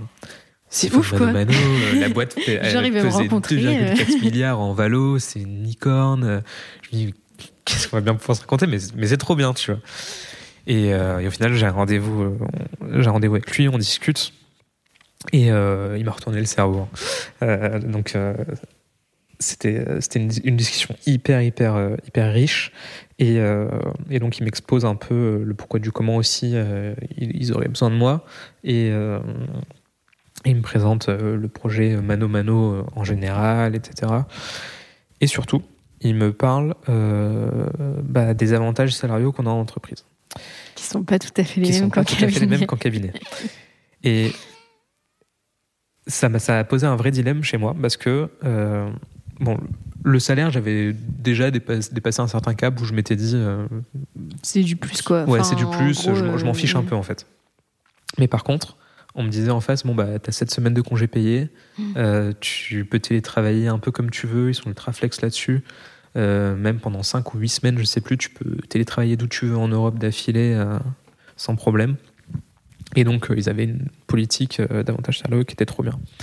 Et euh, Antoine avec Alvision, donc c'était un cabinet qui, venait de se lancer. Un jeune cabinet. Un jeune cabinet, donc il n'a pas, il a pas la force de frappe en face pour, pour faire ça. Et donc, euh, bah, j'ai dû, euh, franchement, j'ai dû passer un week-end entier à réfléchir, mais à chaque minute, chaque seconde du week-end, je me dis, mais qu'est-ce que je fais? Et au final, je prends ma décision et puis je dis, je dis à Antoine, bon bah je suis, ça, m'a déchiré le cœur. Je dis bon bah on m'a fait une offre chez Mano Mano. Ça faisait 11 mois que j'étais là-bas, donc même pas un an. Et, et j'ai décidé d'accepter et tout.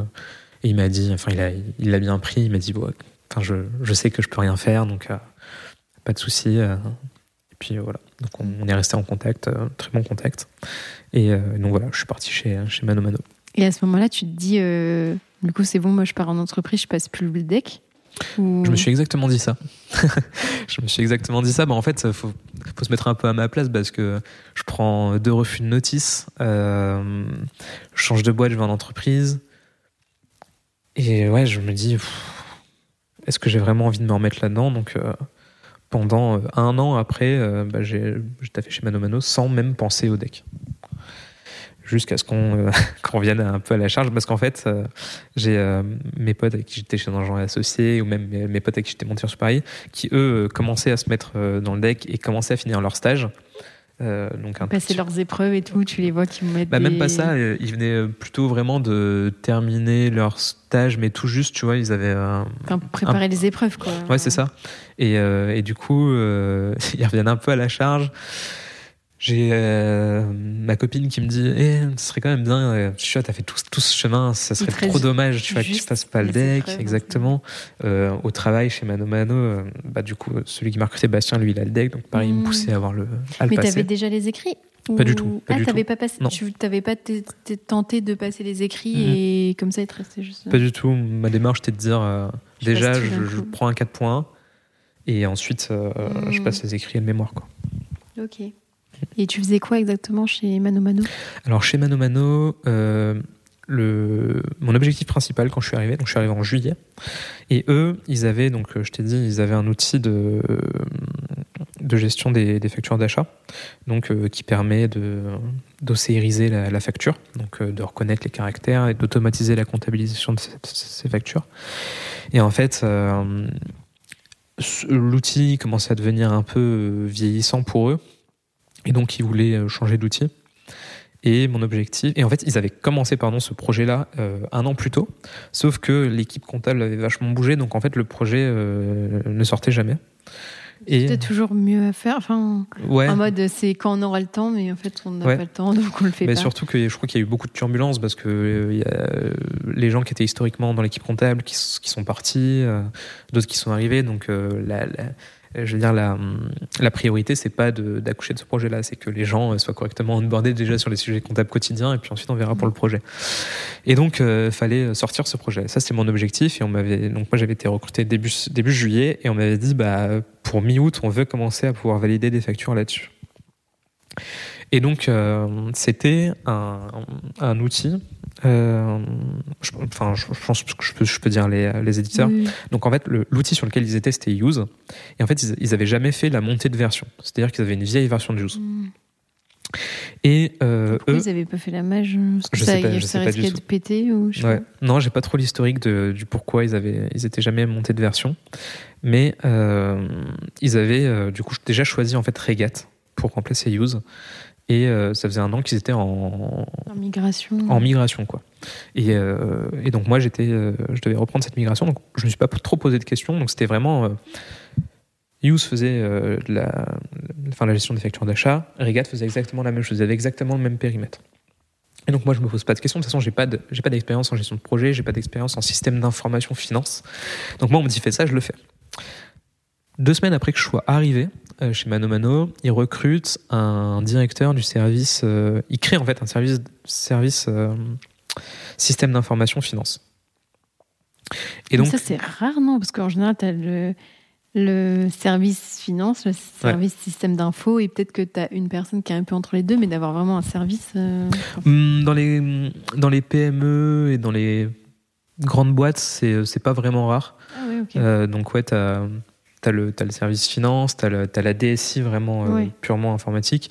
Et justement, entre les deux, soit qui est rattaché à la finance, soit qui est rattaché à la DSI, tu as ce, département système d'information. Okay. Ouais, c'est plus intéressant, je savais pas que ça hmm. existait ça. Ouais. Et euh, du coup, cette personne-là arrive, donc euh, Ronald, et euh, moi, je suis rattaché à l'équipe comptable. Et lui crée, crée son service. Donc pour l'instant, il est tout seul. Il est directeur de, de, son, de lui tout seul. Et donc, on, on, discute. Et il me dit Bon, bah, je vais récupérer ce, je vais récupérer ce projet-là. Mais comme c'est toi qui l'as commencé, bah, tu vas le terminer. Et en fait, lui, il me dit Mais en fait, pourquoi euh, on, reste sur ce même périmètre? C'est-à-dire pourquoi on reste que sur la gestion des achats et on ne prend pas un outil qui fait beaucoup plus? Et en fait, comme la boîte Mano Mano était en train de grandir, pourquoi on part pas sur un outil qui fait euh, en plus tout le process amont, dans ce qu'on appelle procure to pay, qui est en fait, tu fais tes demandes d'achat, mmh. tu envoies ton mot de commande, tu fais ta réception, la validation, le truc. Euh. Donc ça, c'était un process qui n'existait pas du tout chez Mano Mano. Alors pourtant, c'était une boîte énorme. Enfin, il n'y avait pas des, enfin, je veux dire les Enfin, il y avait un, des risques du coup de pas avoir ce genre de process. Genre, tu sais, quand, es, quand tu fais du mm. CAC, normalement, tu te dis qu'il faut bien. Ouais, ouais, ouais bah, ça c'est euh, la décision. Euh, bah ouais, exactement.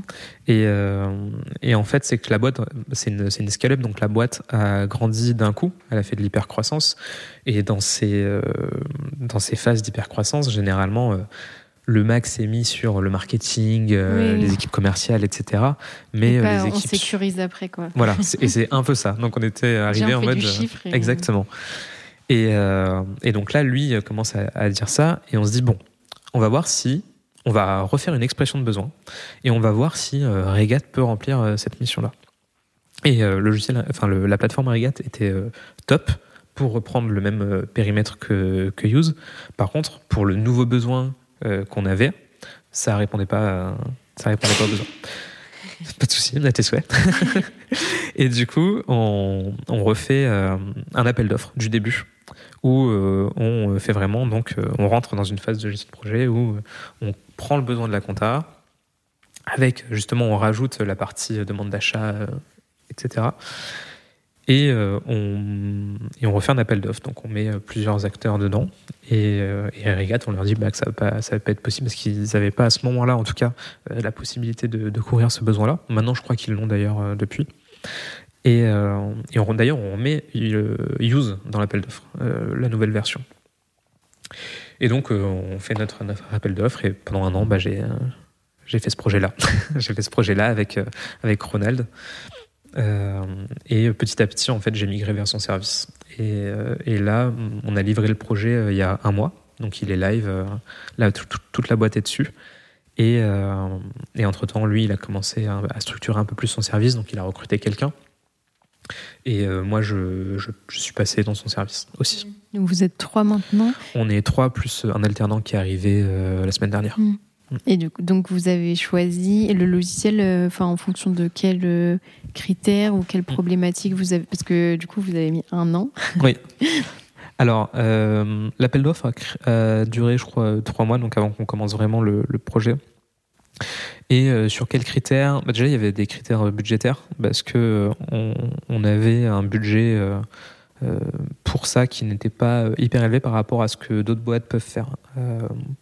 Par exemple, Doctolib, qui ont fait ce projet, avait, je crois, un budget qui était de l'ordre de 5 à 10 fois plus que nous.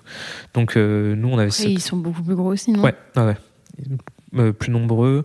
Et, euh, et mieux, mieux doté du coup.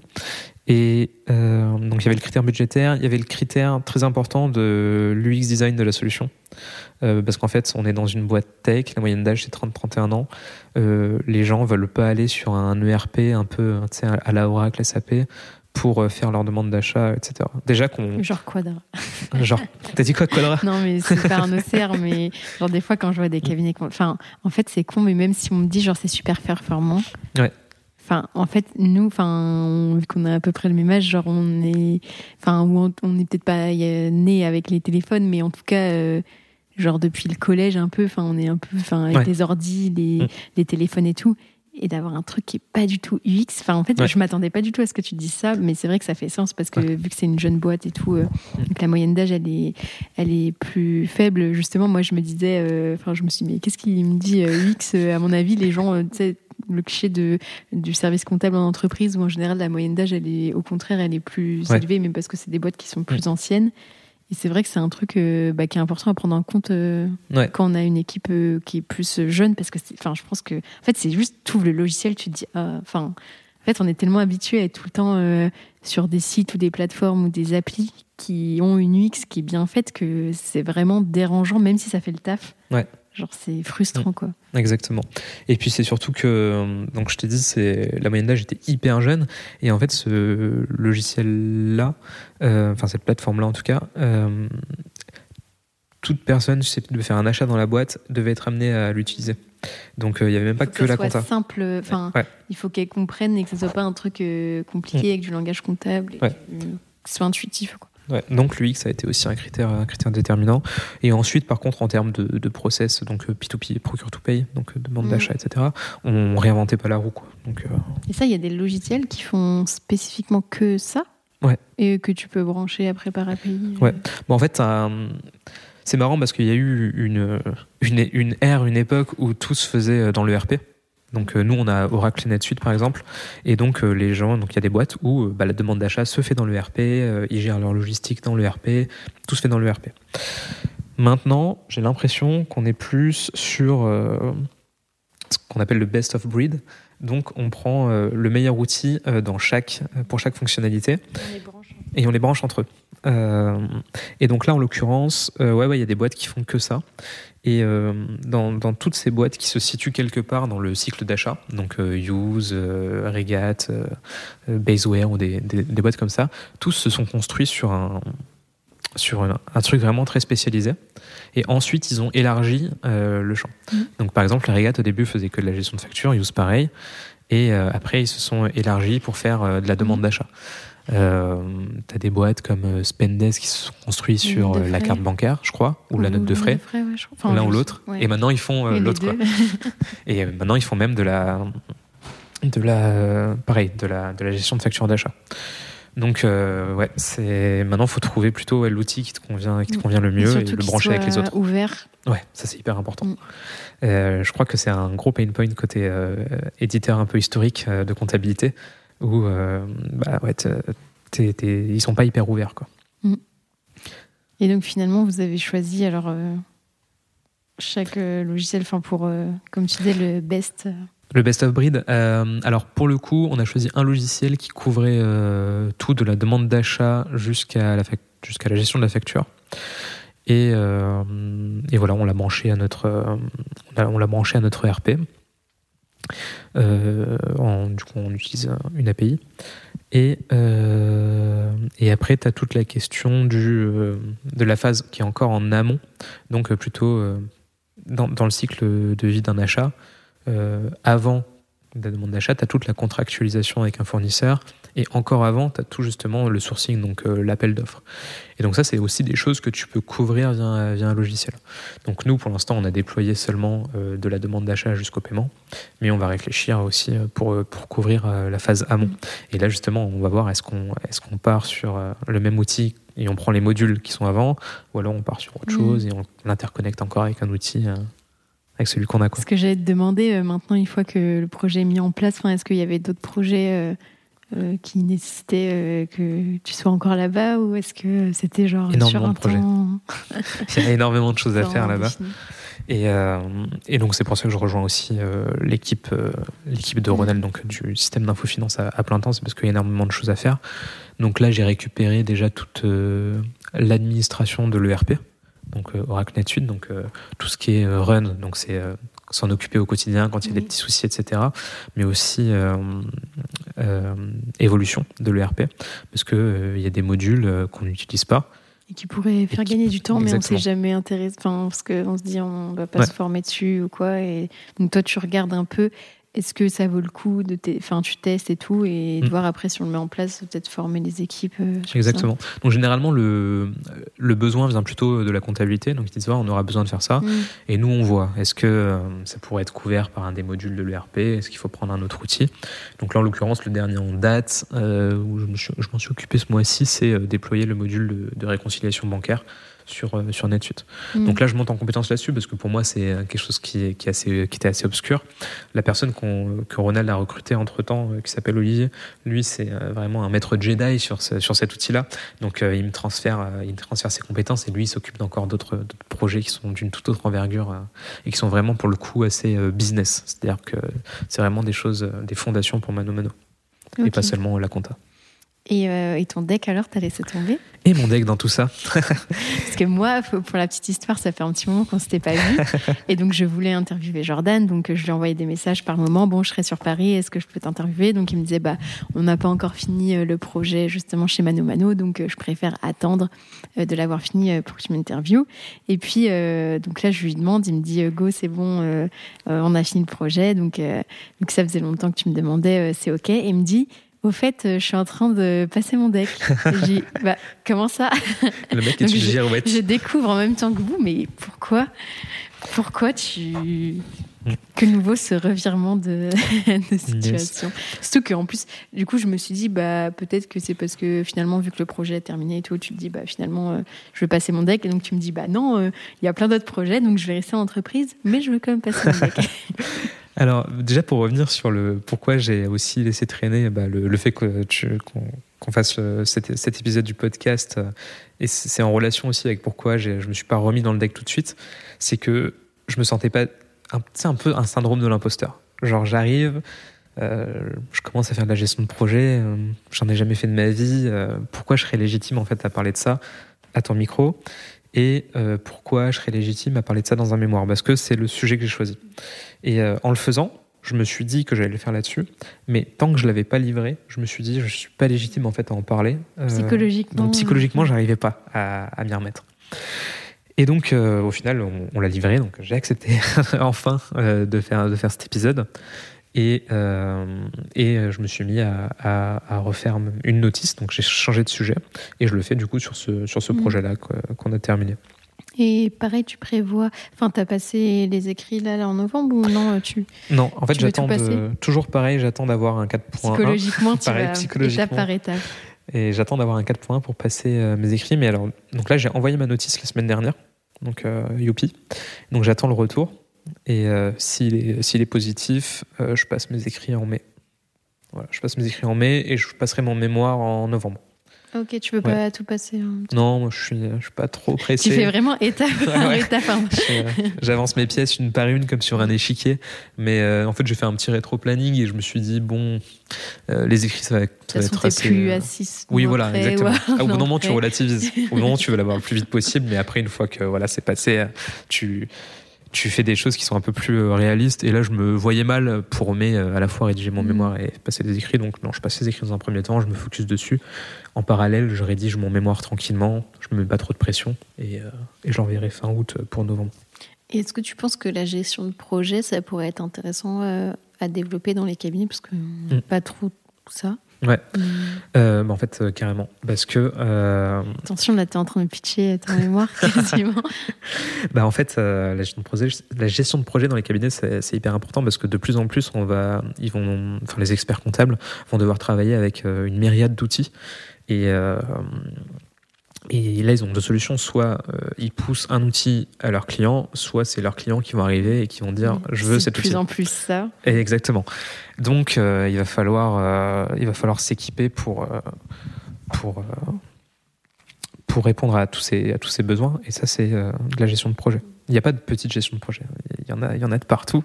Et même si c'est un, petit outil entre guillemets à implémenter dans un dans un dans un cabinet, non non c'est de la gestion de projet et, et même si on va pas tout faire comme dans les livres, en mode euh, ah oui, j'écris une expression de besoin, je fais un cahier des charges, etc. Ça nécessite quand même d'avoir euh, une, une, idée claire euh, de comment ça fonctionne, qu'est-ce que je veux, etc. pour, pour mener à bien et pour, pour, pour implémenter un, un outil de façon, de façon efficace. Et ouais, je pense qu'avec cette pluralité d'outils qu'on a aujourd'hui, c'est hyper important. Même pour la facture électronique, que ça serait bien d'avoir un profil genre vraiment dédié mm. et genre qui fait que de la gestion de projet, enfin la facture électronique, parce qu'en fait, sinon j'ai l'impression que en fait, vu que c'est un peu le sujet de tout le monde et de personne à la fois, ben, en fait, s'il y a personne qui prend la responsabilité du mm. truc, ben, en fait, ça avance pas. Exactement, ouais. Ah non, mais ça, ça va être un truc de, un truc de dingue. Euh, j'ai un peu arrêté de suivre parce qu'en fait, avec ah, tous les décalages. Vous déjà assis à voir ça à gérer. On va avoir ça à gérer, ouais. Mais en fait, c'est marrant parce que on a vraiment commencé à prioriser ce projet-là. Et euh, au moment où on a terminé, en fait, on fait ce qu'on appelle une explo, donc on explore un peu euh, ce qu'on va devoir faire. Et donc, on a fait cette exploration. Et euh, je crois le, le, jour où on devait présenter le résultat de notre exploration, le calendrier a été décalé. Et donc, en fait, on a un peu laissé tomber le truc pour l'instant.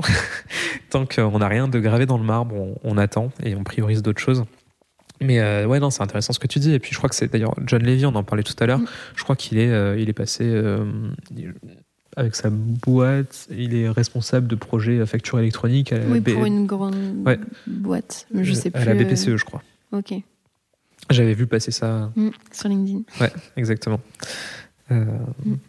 Donc ouais, ça nécessite. enfin, il y, a des gros trucs comme ça qui, qui arrivent et qui vont de, de plus en plus amener les experts comptables et les cabinets à se mettre dans une, dans une optique gestion de projet. Ouais. Et euh, est-ce que tu as un objectif après derrière euh, vu que tu reprends le deck, mm. est-ce que c'est juste pour se dire bah, j'ai été au bout et pour se laisser la porte ouverte, je sais pas, être indépendant derrière ou... Mm. Exactement. C'est pour. j'ai pas d'objectif particulier avec le diplôme, pour être tout à fait honnête. Euh, c'est effectivement pour se laisser des portes ouvertes. Euh, c'est peut-être un peu une question d'ego aussi parce que j'aimerais bien aller au bout de ce mm. truc quand même, euh, le terminer le jeu quoi. Et, et ouais non je sais, c'est plus pour se laisser des portes ouvertes parce qu'on sait jamais ce qui peut arriver. Donc ça serait quand même un, un, atout assez assez important. Et même si je continue dans vraiment pure gestion de projet informatique, orienté finance, c'est quand même ultra intéressant d'avoir cette ligne sur, mhm. son, sur son CV parce que euh, tu as, euh, as à la fois ce côté métier, euh, expert, mhm. expert, comptable, et à la fois cette appétence tech, gestion de projet, et, c'est hyper intéressant. Mhm. Donc même si demain je, je, lançais ma boîte de consulting en, en transfo digital, tu vois, je, suis un peu plus légitime à le faire avec. ouais, c'est ce que j'allais dire, ou même, bah ouais, typiquement, lancer une boîte où tu es dans la transfo digitale et où potentiellement tes clients, ça peut être aussi des cabinets, parce mm. qu'en fait, tu connais le fonctionnement d'un cabinet. Enfin, par exemple, tu vois, sur la gestion de la, facture électronique, bah, en fait, euh, peut-être qu'ils ont personne en interne qui peut gérer le truc, mm. mais euh, de faire appel à des personnes euh, extérieures et qui connaissent aussi le fonctionnement d'un cabinet, la profession et tout, et qui ont cette double compétence. C'est pour ça que je trouve que c'est Mm. on n'en parle pas beaucoup, mais vraiment d'avoir une double compétence, enfin, c'est ultra précieux. Quoi. Ça te permet de faire vraiment des choses euh, et d'être vraiment expert du sujet. Déjà, en plus, tu as moins de concurrence, euh, etc. Parce qu'en fait, tu as beaucoup de personnes qui sont sur un aspect. Et donc, quand on a deux, voire trois, bah là, euh, ouais. c'est vraiment. Non, non, c'est clair. Et puis. Et puis. c'est pas grave. Parce que je te parle, oui, on parlait d'une boîte, euh, si tu voulais faire une boîte genre de conseil, ou mm. genre si tes clients c'est des experts comptables ou quoi, ou si c'était, mm. ça peut être des prescripteurs aussi. Pour euh, des boîtes, donc. Mm. Euh, ouais, donc ça, ça serait vraiment de la transition digitale orientée, orientée finance. Mais, mais bon, je me, là, je me projette pour l'instant. Il y a énormément de choses à faire chez Mano Mano. Et, et, je suis entouré, encore une fois, je suis entouré de gens qui sont vraiment très très forts. Mais c'est indécent. C'est vraiment, c'est vraiment cool d'être là-bas. Donc euh, j'ai énormément de choses à apprendre. J'ai encore euh, un morceau du syndrome de l'imposteur à, gommer euh, là-bas. Donc, ouais, step by step, Vraiment petit à petit. C'est marrant que tu dises que le deck, c'est le terminer le jeu, parce que est-ce que tu le termines ou est-ce que tu le commences? Ah non, clairement. Euh, non, mais t'as raison. As raison. C'est, euh, tu termines, le, tu termines le niveau. Termines une... tu termines le didacticiel et après, ouais, c'est clair. Mm. Mais tu reviens, ouais, enfin, je voulais, je voulais revenir sur la, sur la, double compétence euh, tech. je, je, pense que c'est ultra important, surtout aujourd'hui. Enfin, je veux dire, il y a, il y a trois mois, euh, je, ne suis pas sûr qu'on se doutait déjà de, l'impact de l'intelligence artificielle. Je pense qu'on s'est pris une gifle là ces trois derniers mois sur ce que pouvait faire euh, l'intelligence artificielle et euh, ça va devenir indispensable mm. de, connaître au moins en fait comment comment le web fonctionne, comment les les, outils, enfin les, applications parlent entre elles et comment comment appliquer ce que ce que nous permet l'intelligence artificielle. Mm. Et c'est marrant parce que j'ai mon meilleur pote là qui vient d'avoir un, enfant et je me dis en fait il est né là il y a quelques, il y a quelques jours et je me dis cet enfant n'aura pas connu un monde sans intelligence artificielle. c'est quand même ouf. Oui, j'avoue, je m'étais jamais fait la réflexion, mais c'est vrai. Enfin, du coup, il y a eu une génération qui est Enfin, nous, on a connu quand même un peu sans les. Enfin, c'était le début, mais du coup, ouais, plus au collège, au, mm. lycée. Mais c'est vrai qu'il bah, y a eu une génération qui a connu direct les portables, ou même des fois, tu vois des petits qui sont sur des portables, genre à 4-5 ans, tu dis, what the mm. fuck.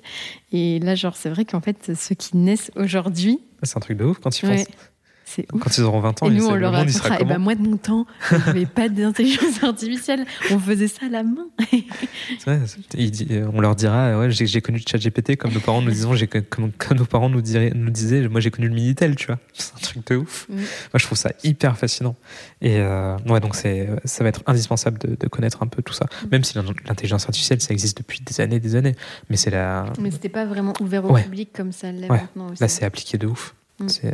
Là, euh, on fait, on fait, il y a des, il y a des POC qui partent dans tous les sens chez Mano Mano sur l'intelligence artificielle. Donc. Et euh, si on parle d'équilibre vie pro vie verso, ça fait quoi d'avoir cette semaine de congé payé C'est incroyable. Je le recommande à tous. d'être tout le temps en vacances, des vacances. Non, euh, non, parce qu'en plus, moi, je suis un peu. Tu les prends pas? Non, non, je, je, les prends, mais je les prends. genre, je prends un mois. Donc après, pour quand je reprends d'autres vacances, il s'est passé un certain temps, tu vois. Et euh, d'ailleurs, la prochaine vacances, c'est dans une semaine, hein, ça va me faire du bien.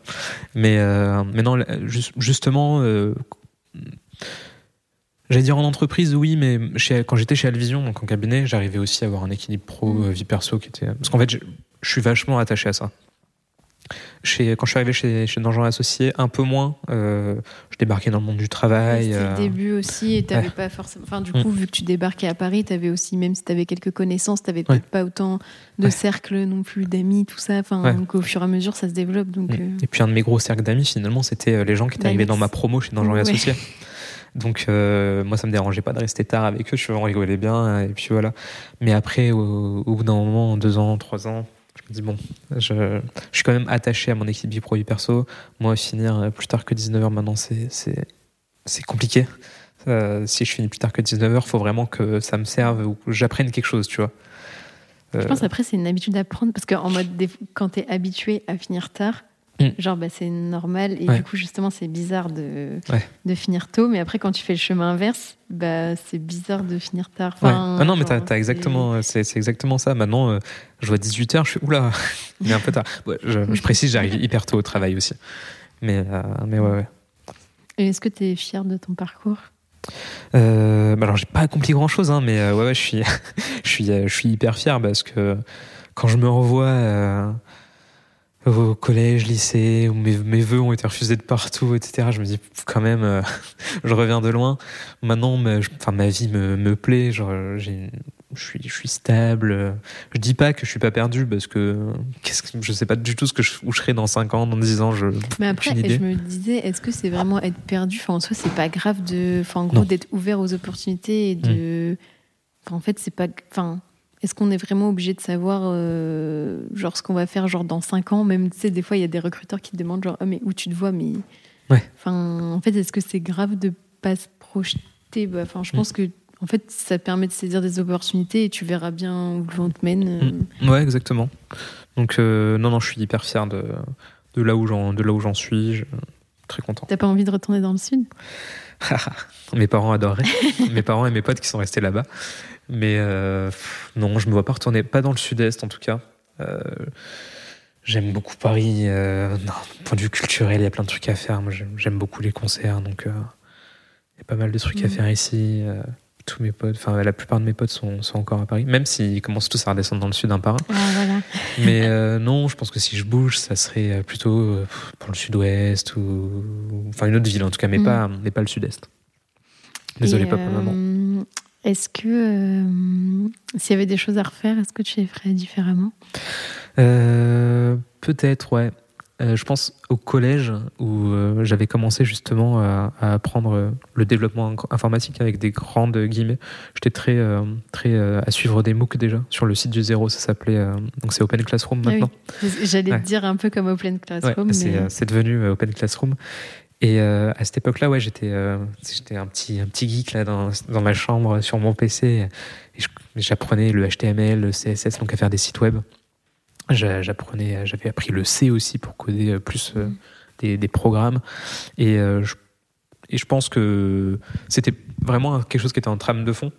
Et peut-être qu'arrivé en seconde, j'aurais dû avoir un déclic mm. et me dire en fait, euh, je devrais mettre à fond là-dedans parce que c'est quelque chose qui me plaît. Et, euh, j'y reviens encore aujourd'hui. là, tu l'utilises des fois euh, Enfin, peut-être pas de faire, mais déjà de comprendre un peu ce langage et mm. de, parler un peu la même langue avec ceux du SI. exactement. Bah, en fait, ouais, quand on te. Là, par exemple, dans, dans, le projet, on a eu des, donc des interfaces, on a eu à coder des interfaces, donc c'est pas forcément nous qui avons tout codé, et encore moins moi personnellement. Mais effectivement, quand tu relis un script. Euh, euh, Là, en fait, dans Oracle NetSuite, on peut automatiser des choses un peu comme on automatiserait Excel avec du VBA, sauf que le langage, c'est un langage qui est basé sur du JavaScript. Et donc, euh, d'avoir fait ça au collège, ça m'a ça m'a permis de, de lire un peu, de comprendre de comprendre le code et euh, chez Mano Mano, on utilise aussi beaucoup de, beaucoup de SQL. C'est des choses, euh, quand, je le voyais, parce qu'on en faisait en BTS. En, DCG, moi j'aimais trop, mais sauf qu'après on se disait, bah, en fait, ça. Ouais. ouais, moi je voyais, en plus on faisait ça sur un papier, tu sais. Et, euh, et, en fait, là, tout le monde utilise le SQL chez Mano Mano pour requêter les bases de données. Et voilà. Donc là, j'ai réappris du coup le SQL et pour le coup, on, l'utilise pas mal, ouais. Et, Peut-être que tu aurais fait du. Tu penses que ça, ça t'aurait plu d'être développeur? Ouais, je pense, ouais. Mais rien n'est perdu. Peut-être que dans 5 ans, je serai développeur, hein. un développeur avec le deck. Non, mais en plus d'avoir, enfin, d'avoir justement d'avoir cette double compétence, mais je pense qu'il y a des experts comptables qui savent un peu coder et tout. Enfin, bah, n'a pas 50 000 non plus, mais. Je sais plus comment il s'appelle. Il est spécialisé dans la, dans tout ce qui est un peu Bitcoin, etc. Euh, j'ai un doute sur son nom. Mais, comme ça, je sais pas. Un expert comptable Non. Ah oui, Fabrice. Euh, Fabrice, ouais. J'ai l'impression qu'il code un peu, je, mm. ou même qu'il code beaucoup. Oui, c'est possible, ouais. Qu'il avait fait quelques, quelques outils comme ça. Ouais, les gens vont se dire, mais de qui il parle? Je traîne beaucoup sur LinkedIn, mais en plus, j'interagis jamais avec les gens. C'est-à-dire, je mets pas de like que, que dalle. Ah, donc en fait, euh, tu vois passer ce que je fais Je vois tout. je vois tout. Euh, non, non, je, mm. je trouve que c'est un LinkedIn, c'est pas mal pour, pour faire de la veille. Tu mm. vois. Bah, et même après, justement, enfin pour le mémoire, mais après, au-delà du mémoire, du coup, pour créer des liens, enfin, comme je disais, même si en fait, le mémoire, du coup, c'est un bon prétexte pour euh, mm. contacter des gens.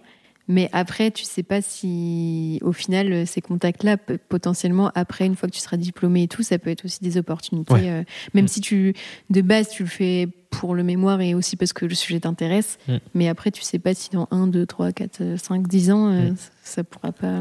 Ouais, mais ne jamais avoir peur d'envoyer un message sur LinkedIn. Bah, au pire, la personne ne vous répond pas. exactement. Il n'y a pas mort d'homme, quoi. Exactement. Et au mieux, ça, débouche, ça débouche sur un truc hyper cool et puis ça, ça vous portes plus tard. Enfin, on sait pas ce qui peut se passer, mais que ça soit pour le mémoire ou pour autre chose, euh, faut jamais avoir peur de, réagir, hein, d'envoyer des, des messages. c'est hyper important. Et dernière question, qu'est-ce que tu dirais au Jordan euh, qu'à 20 ans? Elle est dure cette question. 20 ans, j'étais où à 20 ans euh, eh bah, étais en... enfin, Tu finissais ton BTS, je pense Ouais. À Monaco. Euh, qu'est-ce que je dirais? Peut-être soit un peu moins exigeant avec toi-même.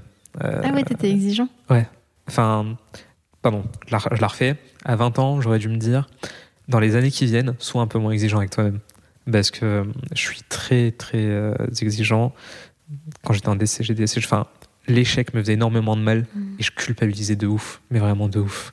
Et je pouvais m'énerver de, vraiment fort contre moi-même, tu vois.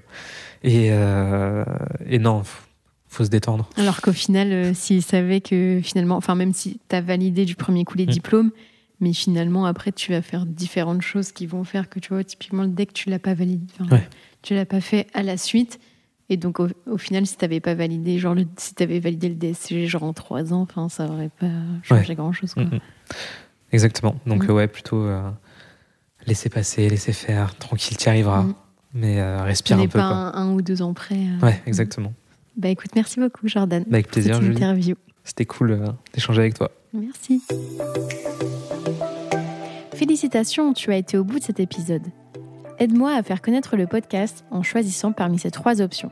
Le plus rapide d'abord, c'est de me donner 5 étoiles sur ton appui de podcast préféré. Le second, c'est d'écrire un gentil commentaire pour m'encourager et pour faire plaisir à l'algorithme. Et bien sûr, tu peux aussi en parler autour de toi. Enfin, le top du top, ça serait forcément de faire les trois.